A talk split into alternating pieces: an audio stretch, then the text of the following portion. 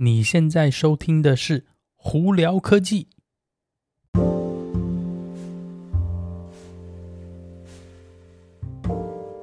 嗨，各位观众朋友，大家好，我是胡老板，欢迎来到今天的《胡聊科技》。今天美国洛杉矶时间二月九号星期三。哦，我现在往外头看天气哦，在洛杉矶 Irvine 这边，现在是风和日丽，大太阳，天气很好。但是仔细看一下。气象预报今天竟然可以高达华氏九十度，真的非常非常热哦！这我们还在二月，这个还不是春天，竟然都已经变成这样这么热，真是这几天真不知道怎么回事哦。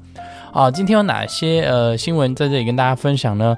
呃，今天主要呢是特斯拉跟苹果两个。那苹果有一些新闻，我们就先开始简单带过好了。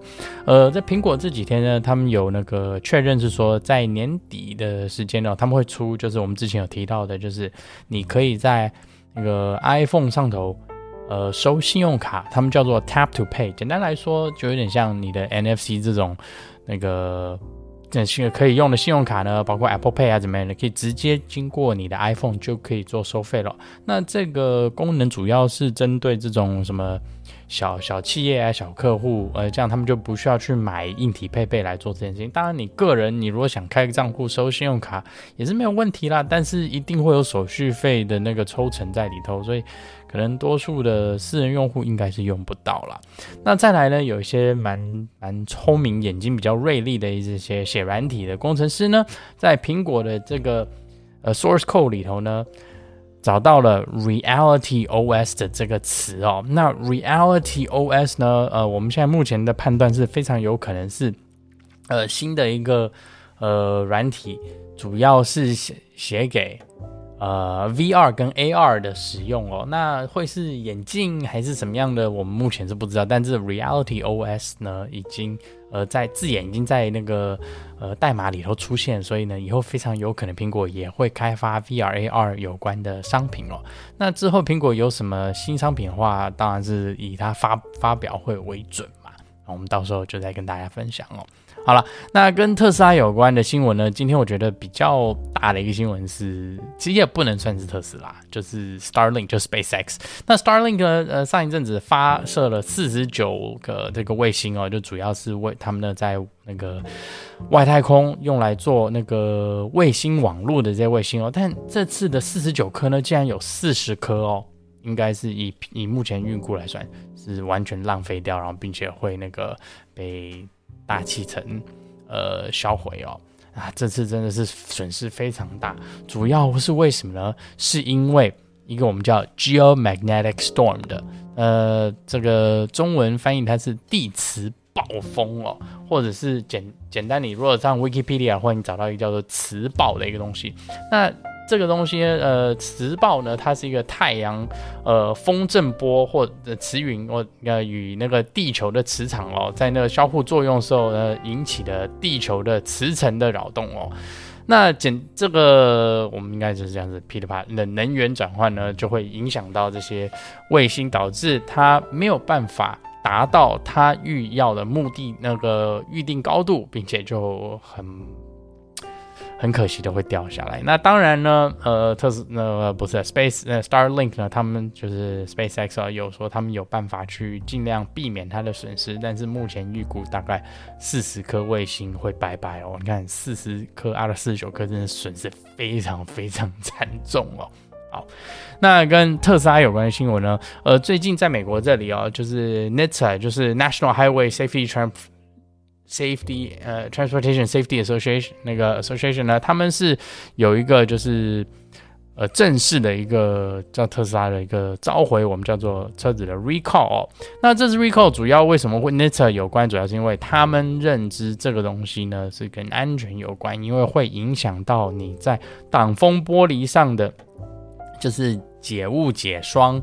解结冰的这个功能，我们叫 defrost，呃，那主要是因为在那个 Models 二零二一年以后生产的 Model 3跟 Model Y 呢，里头有一个叫做 Heat Pump 的一个东西，就是简单来说，这个 Heat Pump Pump 呢，就是呃会让你的电池不需要一直去完完全全去呃用电去转换成热能去，比方说呃在车上使用你的暖气啊等等这，它它会让它整个暖车的这个功能呢会更省电啦。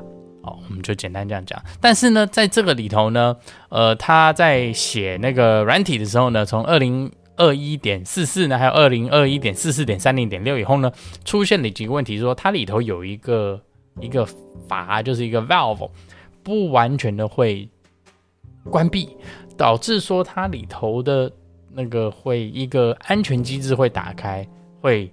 不让你使用这个 heat pump 的功能，所以呢，变相是说你要暖车啊，就受到局限。那主要这个问题是会发生在呃非常非常寒冷状况下。那刚好这次这个冬天呢，是这些二零二一年的车子第一次的寒冬，那问题也就出来了。那 Model S 跟 Model X 有没有被影响呢？有一些不多，但主要还是二零二一年以后生产的 Model 3跟 Model Y。那是用户呢？你们可能会想说啊，我刚好住在很冷的地方啊，这东西有没有问题啊？我需不需要进原厂维修呢？呃，简单来说，你如果碰到问题的话，特斯拉有两个做法，一个是如果是非常非常严重，它会把你的 heat pump 换掉。但是绝大部分的呃呃用户呢，不用担心是特斯拉会用软体更新把这个东西修复。那如果软体更新没有办法修复，还是有问题的话，那当然原厂就是说他们会有在保固之内会帮你解决这个问题。所以大家不需要太担心啦。只不过呃特斯拉的 service 的一向就是慢吞吞，所以这边可能呃如果有这个问题的朋友们，可能尽早联络特斯拉，看看有没有办法赶快排队哦。好。那跟特斯拉另外有关的是在印度哦。那当然，我们之前有聊过，呃，印度的政府一直希望特斯拉在印度设厂，可是印度呃那个特斯拉的那个说法是说，你应该先让我去试试你的水温吧。我如果去那边设厂，结果车子卖不出去，那我不是设厂的意义不大吗？所以你应该让我试试水温，把车子到就是就是。就是外销到印度这边去卖，然后看看它的真的实际卖的量会不会非常非常好。那印度并不是不允许特斯拉呃外销，就是那个车子到印度去卖哦。主要的问题是他们的关税非常高，关税甚至有高达百分之百。那特斯拉就说：“你这样子的话，我车子太贵了，我我到这边卖，我我我我也没办法试水温啊，所以你应该要合理的把这个东西降下来。”那印度的政府呢，一向的说法是，这个东西我不影响你，为什么？因为你可以设一个小厂，然后呢把零件引进来，在这边生产。